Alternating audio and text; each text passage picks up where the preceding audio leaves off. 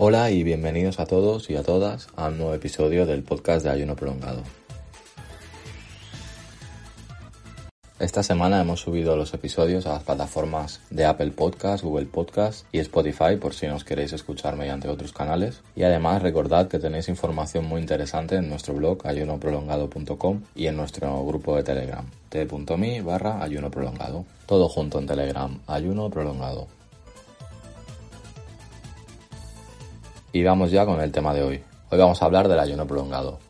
Vamos a ver por qué es mucho más eficaz el ayuno prolongado que el recorte de macronutrientes a la hora de perder peso o de perder grasa.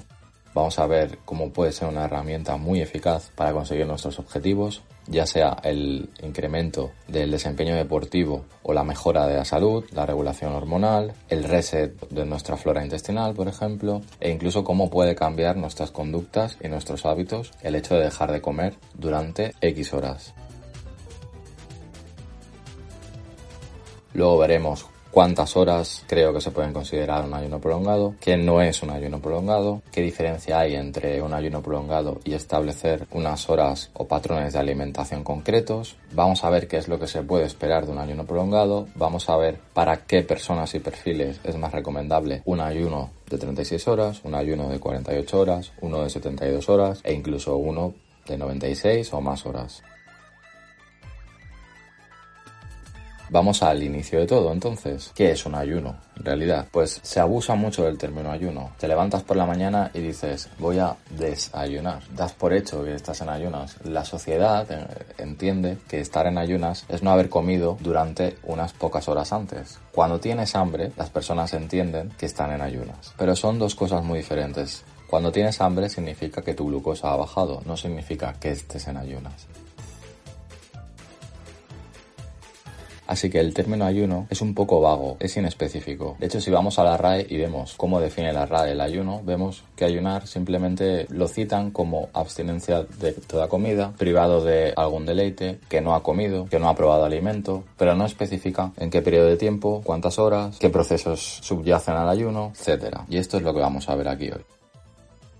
Cuando nosotros aquí hablamos de ayuno, tenemos que entender que hablamos de un estado en el que ocurren dos cosas. Una, estás en cetosis y dos, los mecanismos de autofagia ya están trabajando, se están potenciando, porque trabajando siempre están trabajando a un mínimo nivel, pero en este caso se están potenciando, están trabajando a toda máquina. Es decir, en un estado de ayuno, como el que vamos a explicar aquí ahora, siempre nos referiremos en un estado metabólico en el que tu cuerpo ya no utiliza la glucosa para trabajar, utiliza las grasas. Ya no le queda nada de azúcar en sangre y ya no le queda nada de azúcar dentro de los músculos o el hígado, es decir, no tiene glucógeno. Esto pasa cuando dejamos de suministrar al cuerpo nutrientes, macronutrientes, para que generen azúcares, es decir, dejas de comer carbohidratos, dejas de comer proteínas y dejas de comer grasa. Alguien avispado me podría decir, vale, pero la grasa no tiene un efecto insulinógeno, ¿no? Pues no, no lo tiene, pero es muy difícil encontrar alimentos que sean 100% grasa, como por ejemplo pueden ser algunos aceites, todos llevan proteínas. Y las proteínas, como veremos, aunque sí que mantienen la cetosis, cortan la potenciación del estado de autofagia. Así que para simplificar todo el contenido, lo que tienes que hacer para alcanzar un estado de ayuno es no comer. No puedes seguir comiendo y alcanzar el estado de ayuno pleno. Puedes hacer simulaciones del estado de ayuno que siempre se quedarán en una eficacia cercana al 100% que sería el ayuno. Es decir, podrías simular un ayuno para perder peso, pero no para provocar la autofagia, mientras comes ciertos tipos de proteína o ciertos tipos de grasa. Si haces esto, puede ser eficaz para la pérdida de grasa y puede que con ello cumplas tus objetivos, pero te estarías perdiendo la otra parte positiva del ayuno prolongado, que es la regeneración celular y el rejuvenecimiento de tu cuerpo. Resumiendo, para que sea un ayuno prolongado, tiene que ser un estado de alimentación nula en el que no consumas nada de alimentos ni nada de líquidos que lleven glucosa. No valen zumos, no valen infusiones, solo vale agua. Solo vale agua. Cualquier cosa que eleve tu insulina basal rompe el ayuno. Y cuando he dicho cosa me refiero a cosas que te puedas comer. El ayuno prolongado consiste en un estado en el que no comes, en el que solo bebes agua. Esto es un ayuno prolongado hídrico puro. En el momento en el que veas que alguien te sugiere un ayuno con zumos, un ayuno con sopas, un ayuno con tonterías, ya no es un ayuno, porque estás comiendo. Hay una respuesta insulinógena y además, si los nutrientes llevan aminoácidos, no podrás beneficiarte de la autofagia. ¿Cuántas horas tengo que dejar de comer para entrar a un estado de ayuno? Depende de tu actividad física, depende de tu metabolismo. Como hemos visto en el podcast anterior, depende a qué intensidad funcione tu maquinaria biológica, consumirás unos macronutrientes u otros a una velocidad o a otra. Hay personas que alcanzan el estado de cetosis y autofagia poco a poco durante las primeras 12 o 18 horas y hay otras que pueden tardar un par de días, tres días.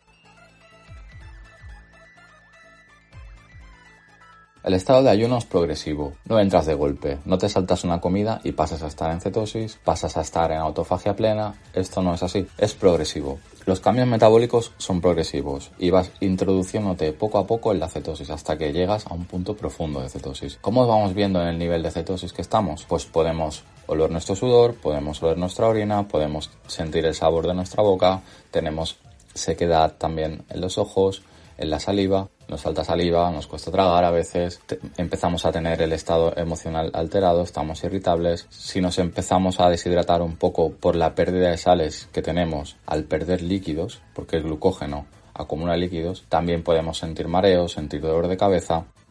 Todos estos factores indican que estás entrando en cetosis, no que estés entrando en autofagia. No hay factores indicadores que, señalen que estás entrando en autofagia. Por eso puede que estés entrando en cetosis, en una dieta SMF, en una dieta keto o dejando de comer y tendrás los mismos síntomas en los tres casos.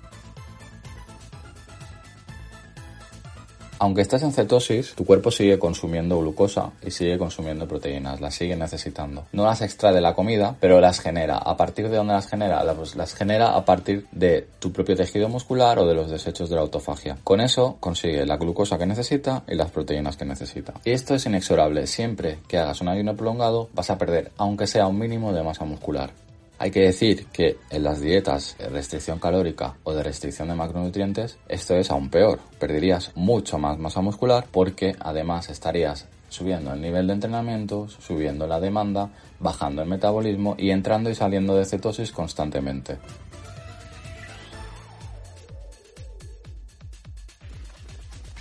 Cuando pasas de depender de la glucosa a depender de la grasa como combustible para tu cuerpo, es decir, de los cuerpos cetónicos, hay un impasse en el que necesitas extraer la glucosa de la proteína y como no estás comiendo, la estás extrayendo siempre del tejido muscular que degradas. No os asustéis porque esta degradación es totalmente reversible y luego, al volver a alimentaros, a realimentaros de manera correcta y al volver a entrenar, volveréis a recuperar esa masa muscular. Cuando es irreversible es cuando por motivos de una dieta hipocalórica estamos entrando y saliendo de cetosis constantemente, entonces ahí sí que se dispara nuestra pérdida de masa muscular. Que además, como vimos en episodios anteriores, se ralentiza nuestro metabolismo y empezamos a funcionar en modo lento, lo que llamamos la tumba metabólica. Concluyendo esta introducción, entonces podemos resumir que para denominar ayuno prolongado a un comportamiento o a alguna rutina que hayamos implementado para mejorar nuestra salud o rendimiento físico, se requieren dos factores. Uno es que estés en cetosis y otro es que estés en autofagia.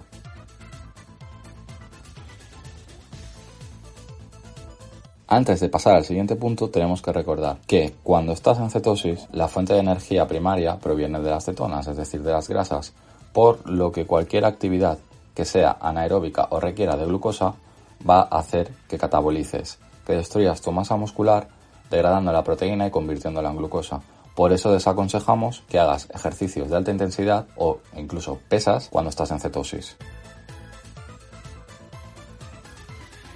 ¿Hay maneras de evitar esto? Sí, las cargas de carbohidrato puntuales. Pero no vamos a hablar de esto en este podcast porque es un tema más complejo. Hablaremos de ello en siguientes.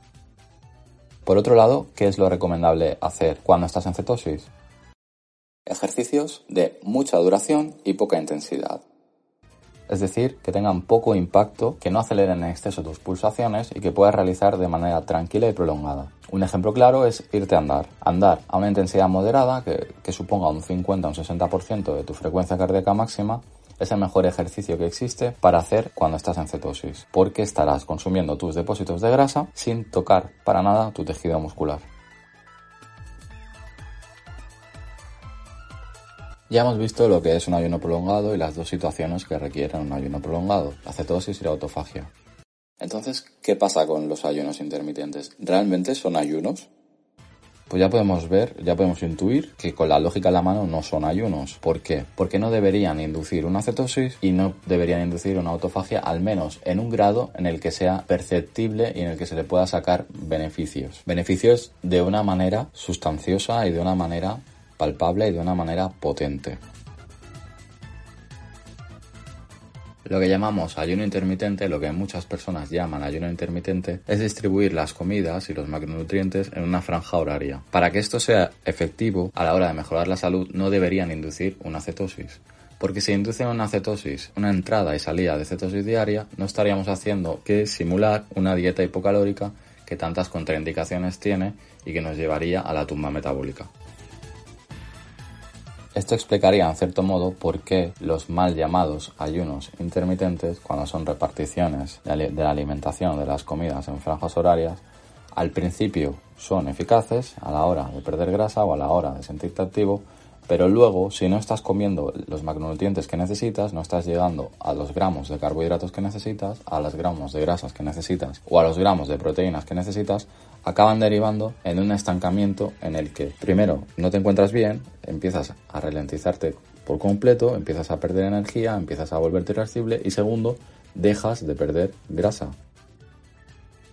Por eso al final lo importante y, en lo que hay que poner la atención es en calcular los macronutrientes que necesitamos y luego distribuirlos de una manera que nos sea cómoda. Si al final el ayuno intermitente lo que hace es que acabemos comiendo menos de lo que necesitamos, acabará igual de mal que si hiciéramos una dieta hipocalórica.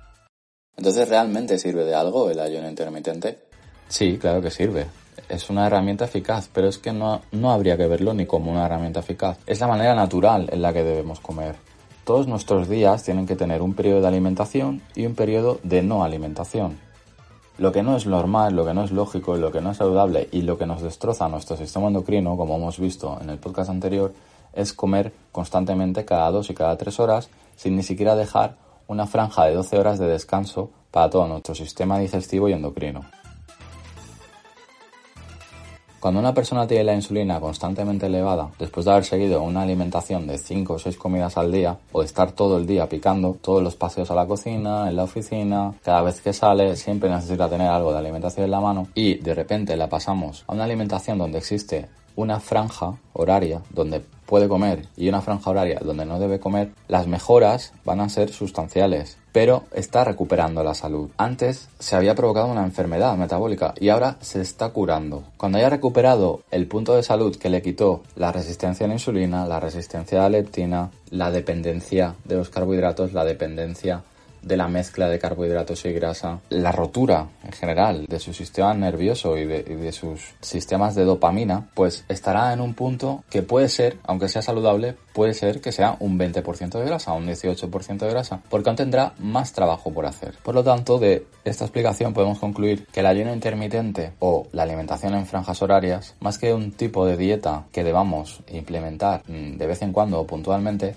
es la manera natural en la que el ser humano debe comer. De hecho, cuando empiezas a saltarte el desayuno o a saltarte la cena, depende del tipo de persona que seas, si eres más nocturno o más diurno, verás que tienes más energía para el resto del día y que acometes las tareas mucho más enérgicamente y mucho más eficazmente porque tu cuerpo ha dejado de digerir en esas franjas horarias y de destinar todos los recursos energéticos y metabólicos a tratar esos nutrientes, a dirigir la sangre al intestino, a dirigir la sangre al estómago y eso es lo que hacía que estuvieras cansado. Ese es el punto por el que las personas que empiezan a hacer ayuno intermitente también sienten más energía.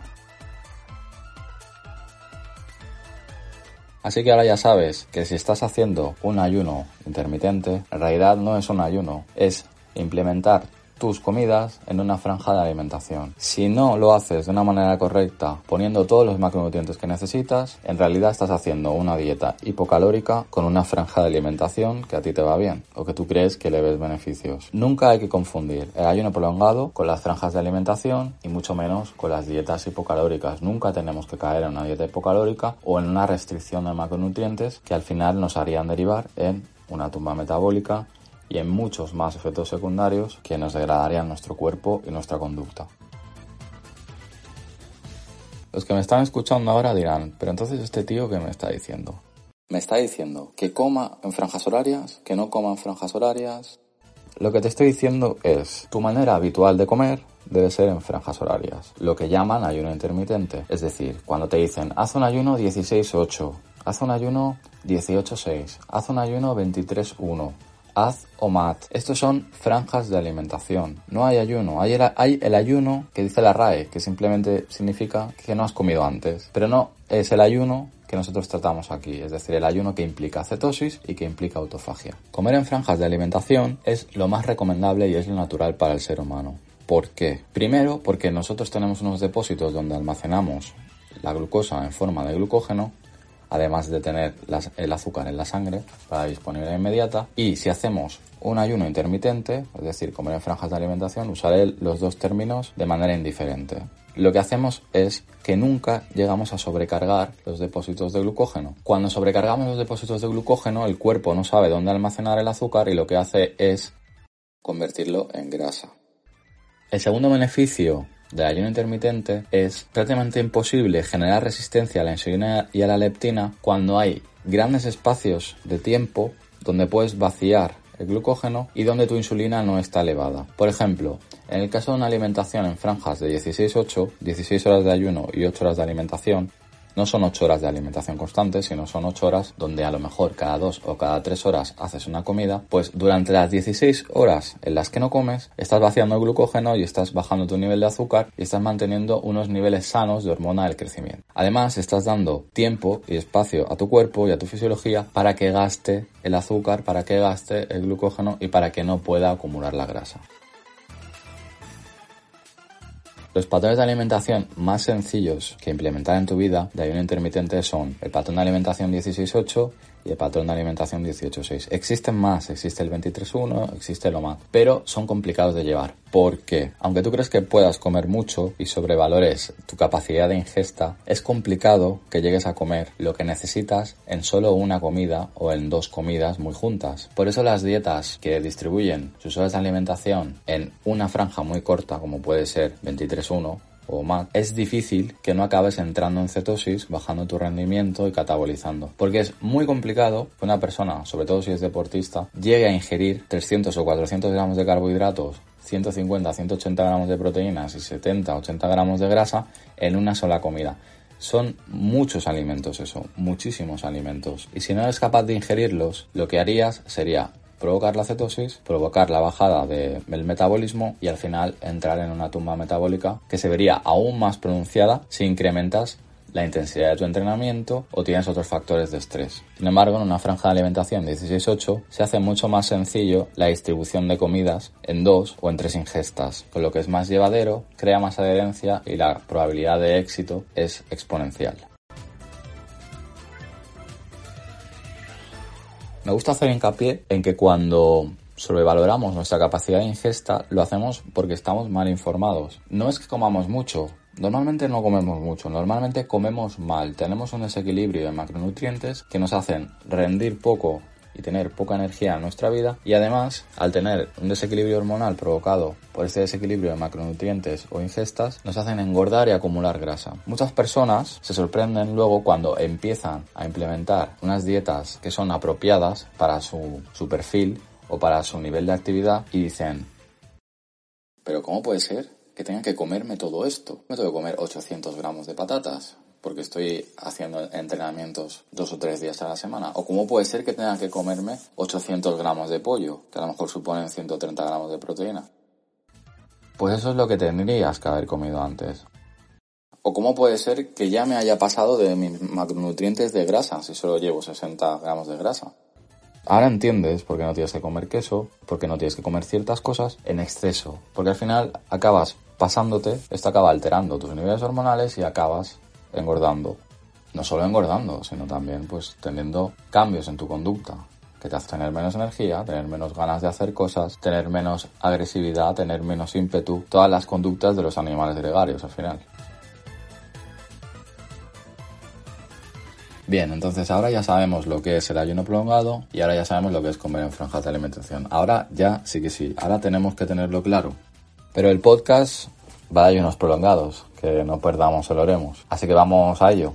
Hay muchísima información sobre ayunos prolongados en muchísimos sitios. Nosotros hemos puesto referencias del PubMed como siempre en la descripción del podcast. Nosotros, para que los conceptos sean más asimilables y sencillos, vamos a dividir el ayuno prolongado en tres clases. El primer tipo, que es un ayuno prolongado de 36 horas, siempre se va a mover alrededor de 32, 34, 38 horas. El segundo tipo, que va a ser de 36 a 72 horas, pueden ser 48, pueden ser 60. Y el tercer tipo, que será más de 72 horas.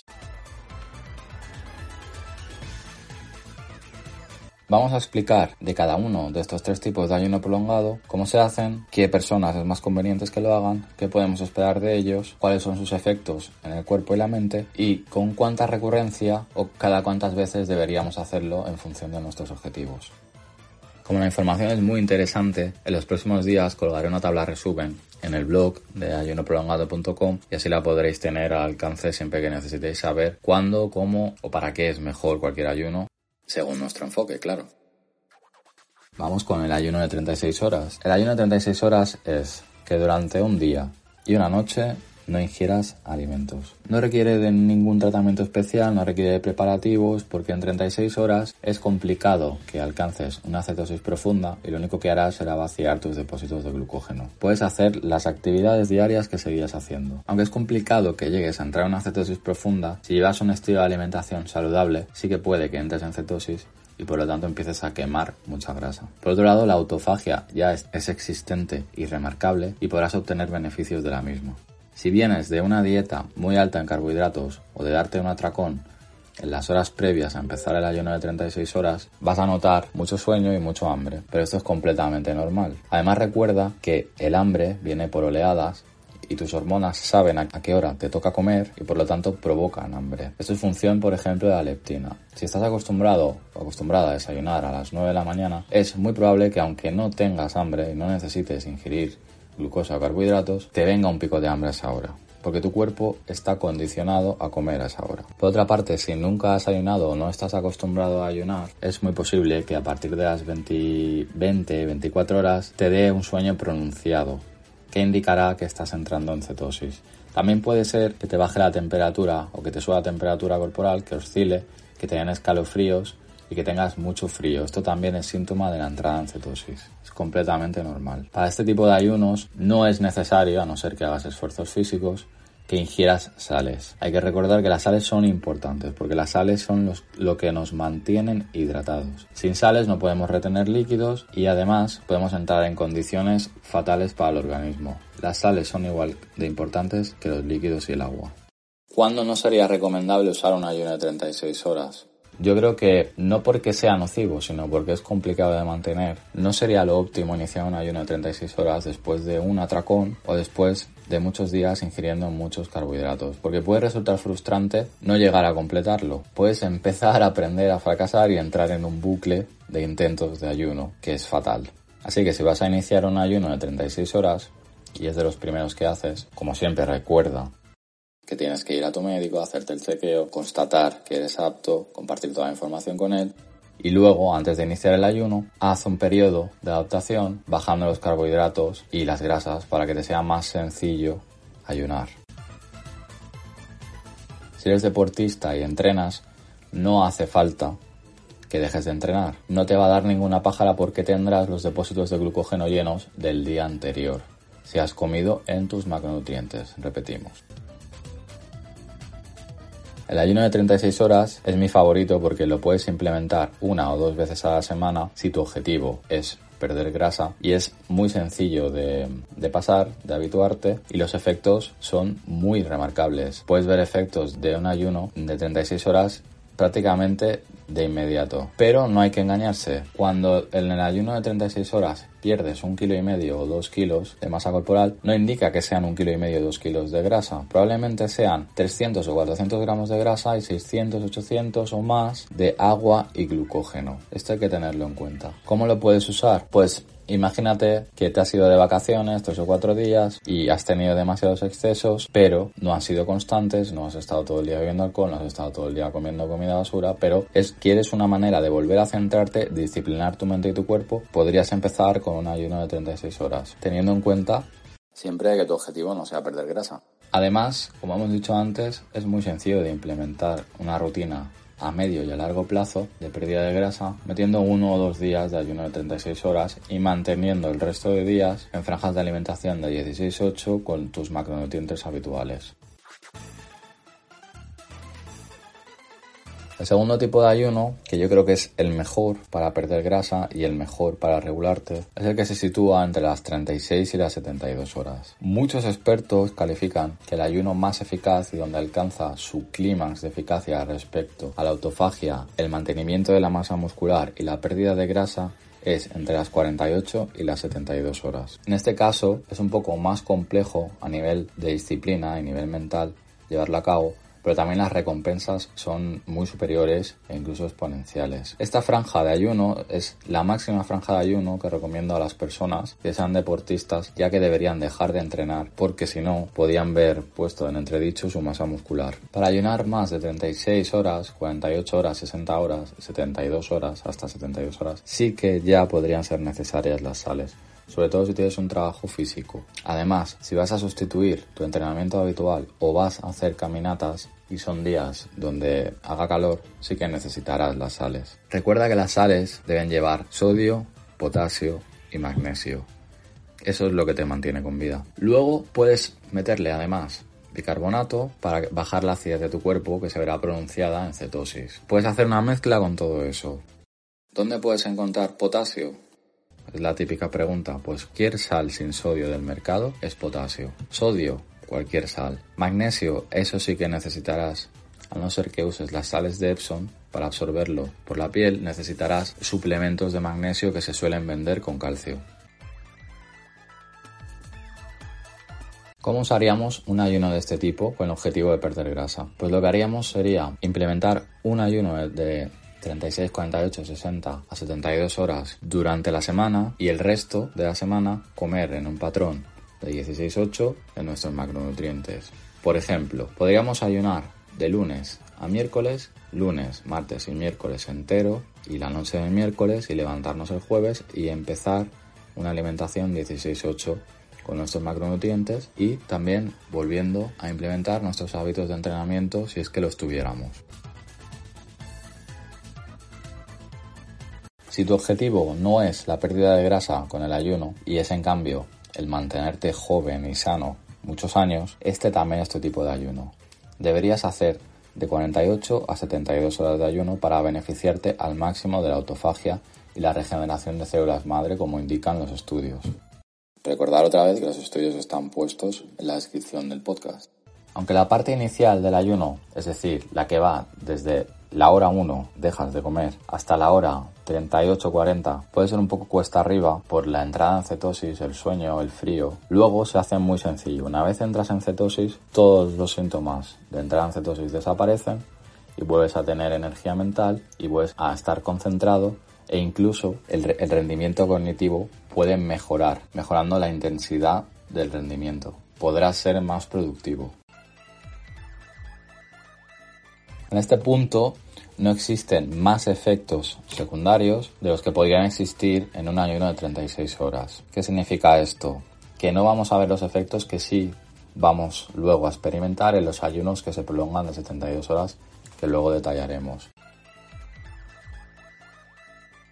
¿Cuándo nos recomendaría utilizar el ayuno de 36 a 72 horas. Si eres una persona que nunca ha experimentado con el ayuno, ya se ha hecho reconocimientos médicos, ya sabe que no tiene ninguna condición médica que se lo impida, que está sano y ya puede empezar a ayunar, yo empezaría antes por un ayuno de 36 horas. Es el mínimo ayuno que recomiendo son 36 horas. Si solo haces 24 horas de ayuno, 23, 18, esto ya hemos dicho que no es ayuno y, además para tu mente tampoco lo es. El, esfuerzo disciplinar de hacer un ayuno inferior a 36 horas, para tu mente no, no, existe, porque al final ese mismo día vas a comer. Sin embargo, cuando ya dejas un día y una noche por medio, cambia el tema. Por eso es, es el ayuno con el que recomiendo iniciarse, el de 36 horas siempre. Si no has hecho ese ayuno, es muy complicado que llegues a ayunar de 36 a 72 horas porque exige un grado de control mental más elevado, un grado más. También si eres deportista y estás en, en un muy bajo porcentaje de grasa corporal, no te recomiendo que pases de las 48 horas de ayuno, porque ahí sí que puede ser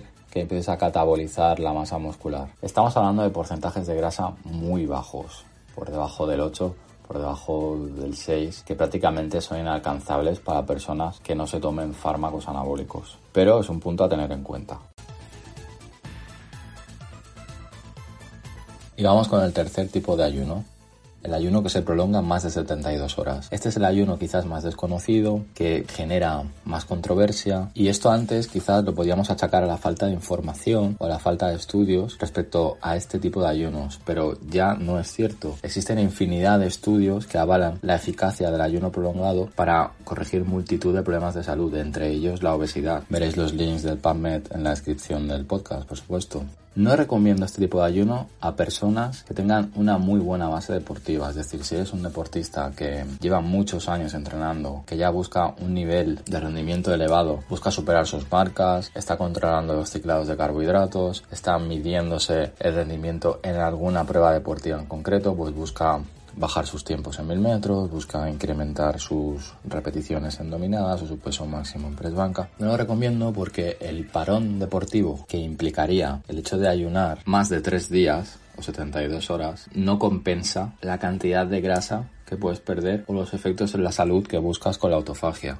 Recordemos que el anterior tipo de ayuno, el de 36 a 72 horas, es el óptimo para aquellos que buscan la salud, la regeneración celular y el rejuvenecimiento. En todo caso, sí que recomiendo este ayuno para un deportista que se le ha ido de madre y se ha descontrolado con el porcentaje de graso. En este caso, sí que compensaría, pero estamos hablando de porcentajes grasos elevados. Es decir, una persona que ha seguido yendo a hacer ejercicios de fuerza, ha dejado de hacer ejercicios de alta intensidad o de resistencia o cardio y a lo mejor ha podido ganar pues 20 kilos, de los cuales 10 o 12 son grasa. Pues en casos así sí que puede llegar a compensar, porque la masa muscular que no se esté trabajando o incluso que parezca que se ha perdido, podría luego regenerarse, eso sí, con tiempo, con paciencia y con trabajo. Pero la apariencia estética sí que se vería un impacto muy positivo. No hay que olvidarse que en gran medida la estética viene determinada por el porcentaje graso. Por eso podemos ver personas que tienen un porcentaje de graso muy bajo y una masa muscular relativamente baja y parecen más magros que aquellas otras personas que tienen un porcentaje muscular muy elevado y no están nada, nada, nada magros tienen un porcentaje de grasa también muy elevado y parecen estéticamente personas obesas. No solo lo están, sino que además lo parecen. Da igual la cantidad de masa muscular que tengan. Este tipo de ayunos requiere de mucha disciplina mental y de bastante autocontrol. Tampoco se lo recomendaría a las personas que están empezando a ayunar. Siempre el paso previo a un ayuno de más de 36 horas es uno que por lo menos sea de 36 horas, no de menos de 36 horas, pero sí de 36 horas, es decir, pasarte un día y una noche sin comer para que puedas experimentar los efectos, para que puedas preparar tu mente y para que veas lo que exige un ayuno. Así que resumiendo los puntos de para quién es el ayuno que se prolonga más de 72 horas, podemos decir que si tienes el porcentaje de grasa muy elevado, este ayuno es para ti pero también que sería para ti si has ayunado previamente por lo menos 36 horas. Respecto al factor cognitivo-conductual, este ayuno es muy eficaz porque corta cualquier tipo de vínculo que tengas tóxico con la alimentación. Es decir, si vienes de comer 5, 6, 7, 8 veces al día comida basura o una comida que no está en tus macros o comida que te hace sentir mal y te has acostumbrado a sentirte mal y ya ni te planteas un cambio de hábitos porque es demasiado difícil, este tipo de ayunos es muy eficaz porque no tienes que comer una, dos o tres veces. No tienes que hacer el esfuerzo, el autocontrol, no, no, existe. Simplemente juega con la mentalidad todo o nada. Es decir, no tengo que comer nada, me olvido de la comida, bebo agua, me tomo las sales, me voy a andar y entonces luego, una vez superado la fase de ayuno prolongado, vuelves a implementar los hábitos saludables, vuelves a hacer ejercicio y vuelves a empezar en cierto modo un nuevo tipo de vida más saludable. En realidad, si nos ponemos a pensar, las dietas hipocalóricas son un poco ridículas. No puedes pretender solucionar una enfermedad metabólica como puede ser la obesidad, que tiene características también psicológicas desde el punto de vista teórico. Imaginemos que tenemos una persona alcohólica, tiene un problema con el alcohol, sabemos que los problemas derivados con el alcohol pues tienen una herencia genética, tienen un factor de estrés, no solo es la adicción al alcohol. Y en lugar de retirarle el alcohol o prohibirle la ingesta de alcohol, pues le decimos, ¿Sabes lo que vas a hacer? Vas a tomar alcohol dos veces al día. Pero en la ración que yo te voy a decir, en vez de tomarte una botella de vino cada tres horas, te tomarás media botella de vino cada seis horas. Este paralelismo que acabamos de hacer, un, poco absurdo y bastante reduccionista, es lo que suelen hacer los dietistas con los planes de alimentación que le dan a las personas que tienen un sobrepeso de 50 kilos y que tienen un problema realmente grave de relación con la comida. Una persona que ha llegado a ese punto, a un punto en el que ya no, no, es capaz de reconocerse en el espejo, o que le es imposible subir unas escaleras sin jadear, por ejemplo, o estar en un sitio relativamente caluroso sin sudar o sin tener la frecuencia cardíaca acelerada. A este tipo de personas que han, han llevado su problema de salud y mental respecto a la alimentación, no les puedes exigir un esfuerzo mental, un esfuerzo de disciplina, un esfuerzo de autocontrol, porque no lo han hecho, no lo han hecho ya. En estos casos lo más eficaz es jugar con la mentalidad. Todo o nada. Imaginemos, vamos a empezar un ayuno de 5 días. ¿Qué es lo que podemos esperar del ayuno? Durante los tres primeros días ya hemos definido lo, lo, que nos vamos a encontrar. Irritabilidad, cansancio, altibajos energéticos. Pero con el ayuno, cuando se prolonga más de 72 horas, nos vamos a encontrar otra serie de efectos secundarios que sí que ya pueden ser más molestos. No solo la irritabilidad, el cansancio, sino que ya por la acidez de nuestro cuerpo, generada por las cetonas, pueden aparecer granos, pueden aparecer sarpullidos, que son inocuos y que desaparecerán en cuanto empieces a comer otra vez carbohidratos, pero que se, se, se suelen situar alrededor del cuello, en las axilas, en el pecho. Otro síntoma bastante referido por las personas que ayunan suele ser una leve presión lumbar o una leve presión intracraneal o una leve presión también a la altura de la nuca, que es el reflejo de que tus capilares y tus vasos sanguíneos están trabajando a todo tren. También tus riñones, por eso la presión lumbar. Y otra característica que no siempre sucede es la caída del cabello, pero es una caída del cabello transitoria y que luego será recuperada. Todas estas características o efectos secundarios no suceden en todas las personas. Hay personas a las que les pasa uno, hay personas a las que les pasan todos y hay personas a las que no les pasa ninguno. Si os interesa ver en detalle, podéis entrar al blog de ayunoprolongado.com y veréis el último ayuno prolongado que hice de 15 días, en mi caso, que soy un sujeto entrenado y deportista. Otros efectos secundarios que derivan del ayuno prolongado en realidad no derivan del ayuno, sino derivan de la deshidratación y de la falta de sales. Son algunos que hemos dicho ya, como puede ser el cansancio, los mareos, el dolor de cabeza, la irritabilidad, etc. Estos se pueden presentar también en los ayunos de 36 a 72 horas. No son exclusivos de los ayunos de más de 72 horas. En realidad la parte complicada de estos ayunos es la franja intermedia, la franja que va de los 2 a los 3 días. Cuando superas esta franja, tu energía se va a estabilizar, ya que vas a tener acceso a las infinitas calorías energéticas de grasa que te va a proporcionar que tu cuerpo tiene acumulado. También hay que añadir que la catabolización es inevitable, es decir, nuestro sistema metabólico estará catabolizando no solo la grasa, es decir, no solo está destruyendo la grasa para generar una energía que nos haga rendir en nuestro día a día, sino que para mantener los niveles de proteínas, aminoácidos y glucosa también degradará nuestros músculos. Pero esto es completamente normal y es parte de la autofagia. Igual que nuestras células se deterioran y mediante la autofagia se hace una regeneración celular, es decir, se fagocitan, te comes las células defectuosas y con esos materiales fabricas unas nuevas. Los estudios indican que esto también es aplicable al tejido muscular que al final no dejan de ser otro tipo de células. Es decir, vas a perder siempre una leve cantidad de masa muscular, pero siempre que pierdas peso. Esto es igual de aplicable pero en menor medida en el caso del ayuno prolongado a las dietas hipocalóricas. En las dietas hipocalóricas la pérdida de masa muscular sí que es catastrófica porque no paras de entrar y salir de cetosis, con lo que siempre vas a tener ese impasse en el que necesitas muchísima glucosa, tu cuerpo no está en cetosis y necesitas consumir masa muscular. Así que, de paso, os acabo de explicar el concepto de catabolismo y anabolismo. Vuestro cuerpo no puede crecer y menguar a la vez. O crece o mengua. Y cuando estés haciendo un ayuno prolongado, está menguando. Y bien, para finalizar este apartado, podemos decir que la eficacia de los ayunos prolongados, más allá de 72 horas, suele extenderse hasta la semana más o menos. La pérdida de grasa suele ser de medio kilo de grasa al día aunque en la báscula se verá reflejado pérdidas de incluso 2 o 3 kilos, pero son todo agua y, glucógeno, es decir, la grasa siempre va a ser aproximadamente la misma. Conforme más eficaz te hagas trabajando con la grasa, es decir, más prolongas el ayuno, tu cuerpo más se acostumbre a trabajar con las cetonas, menos grasa irás perdiendo. Yo acostumbro a decir o acostumbro a aplicar el método de que cuando pierdo menos de 200 gramos de grasa al día, dejo de ayunar porque ya no me resulta eficaz. En ese caso, inicio ya el plan de realimentación, empiezo a meter carbohidratos, empiezo a entrenar paulatinamente y estoy así algunas semanas. Todo esto en el caso en el que quisiera tener una pérdida de grasa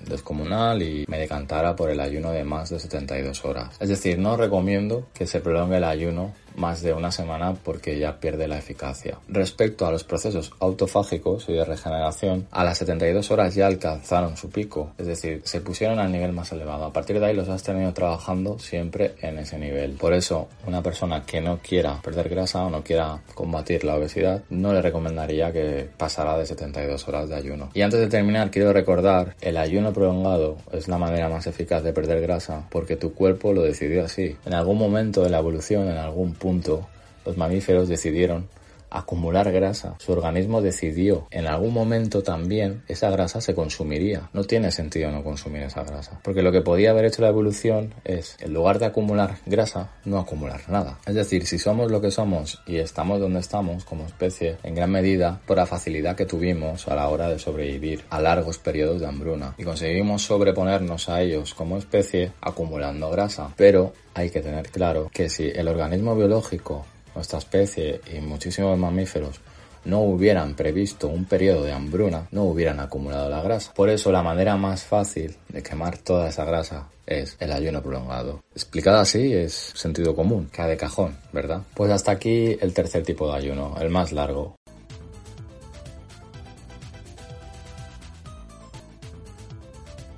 Ya hemos dicho las tres clases de ayuno que nos gusta diferenciar y cada una de ellas hemos matizado un poco para quién es, qué es lo que podemos esperar y cómo es conveniente llevarlo a cabo.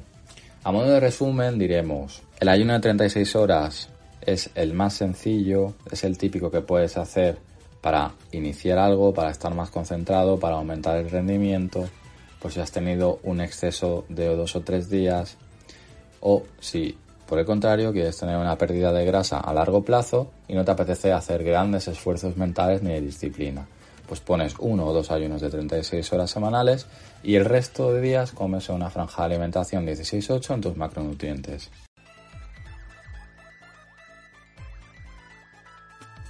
Por otra parte, el ayuno que se sitúa entre 36 y 72 horas, lo ideal es entre 48 y 60 horas, sería el ayuno para aumentar el ritmo de pérdida de grasa, podrías ubicar uno de estos ayunos a la semana, es decir, por ejemplo, de lunes a miércoles, y el resto de semana podrías comer una franja horaria de 16-8 en tus macronutrientes, haciendo deporte también, no nos olvidemos, y tendrías unos muy buenos resultados y más rápidos. Y además se vería beneficiada la autofagia. Si eres una persona que no está centrada en perder grasa porque ya estás magro, porque te sientes bien, porque eres estético, porque tienes salud, también es el ayuno perfecto para ti, porque el punto álgido de regeneración celular, de autofagia, se sitúa alrededor de las 72 horas.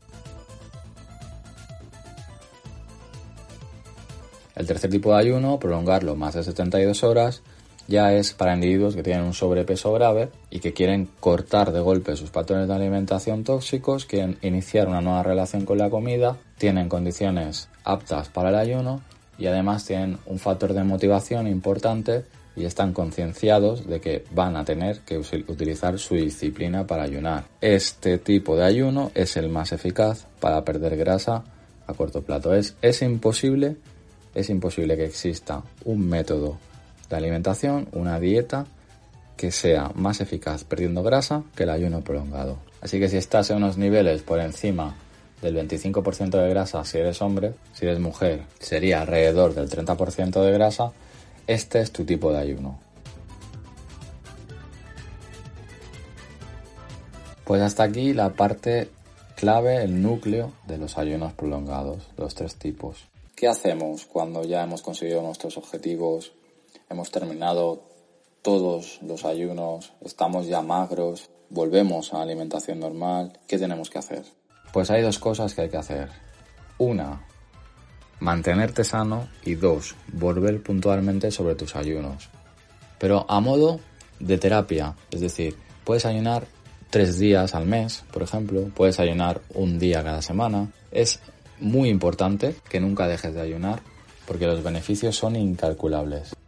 Estamos cansados de escuchar el, el tópico de si hubiera una farmacéutica que pudiera meter todos los beneficios del ayuno en una pastilla, la vendería carísima, sería el medicamento más caro del mundo. Pues esto es cierto. Pero esto es cierto en el caso del ayuno prolongado. Claro, ya hemos dicho que no existe ayuno intermitente es imprescindible para que puedas vivir muchos años, para que te puedas mantener sano, para que tengas el brillo en los ojos, el brillo en la piel, el, pelo sano, el, el, nivel adecuado de grasa. Es importante que periódicamente hagas ayunos prolongados. Pero esto no quita que tengas que también cuidar tu alimentación, contar tus macronutrientes, saber cuándo puedes pasarte un poco, saber cuándo tienes que controlarte un poco y Siempre, siempre, siempre hacer deporte. Tienes que hacer deporte. Los beneficios del ayuno son increíbles, pero es que los beneficios del deporte también lo son. El deporte de alta intensidad, el generar hipertrofia, el ganar masa muscular, no solo a nivel de salud, de que la analítica te salga perfecta, sino a nivel cognitivo-conductual, bajar el nivel de estrés, sentirte relajado, sentir que tienes el control sobre tu vida. Tener un equilibrio hormonal que te haga una persona activa, que te haga una persona alegre, que te haga una persona enérgica, esto también lo da el deporte, no hay que olvidarse del deporte. El ayuno debería venir a tu vida para quedarse porque no es exagerado decir que si estamos hoy en día como la especie que somos, como el organismo biológico que somos, es también gracias en parte al ayuno, a la herramienta que nos dio el cuerpo de poder almacenar nutrientes en forma de grasa y luego de poder consumirlos. Son los patrones de alimentación actuales, el, exceso de alimentación, la mala alimentación, la sobreinformación y la desinformación que existe, lo que nos han hecho perder el contacto con la naturaleza de nuestro cuerpo y saber utilizar las herramientas que tiene. Y el ayuno prolongado es solo una de esas herramientas es la herramienta que tenemos que implementar, que debíamos haber implementado antes y que nunca podemos dejar. Así que ya sabes, nunca dejes de ayunar, nunca dejes de saber qué es lo que comes y nunca dejes de moverte. Nos vemos en el próximo podcast.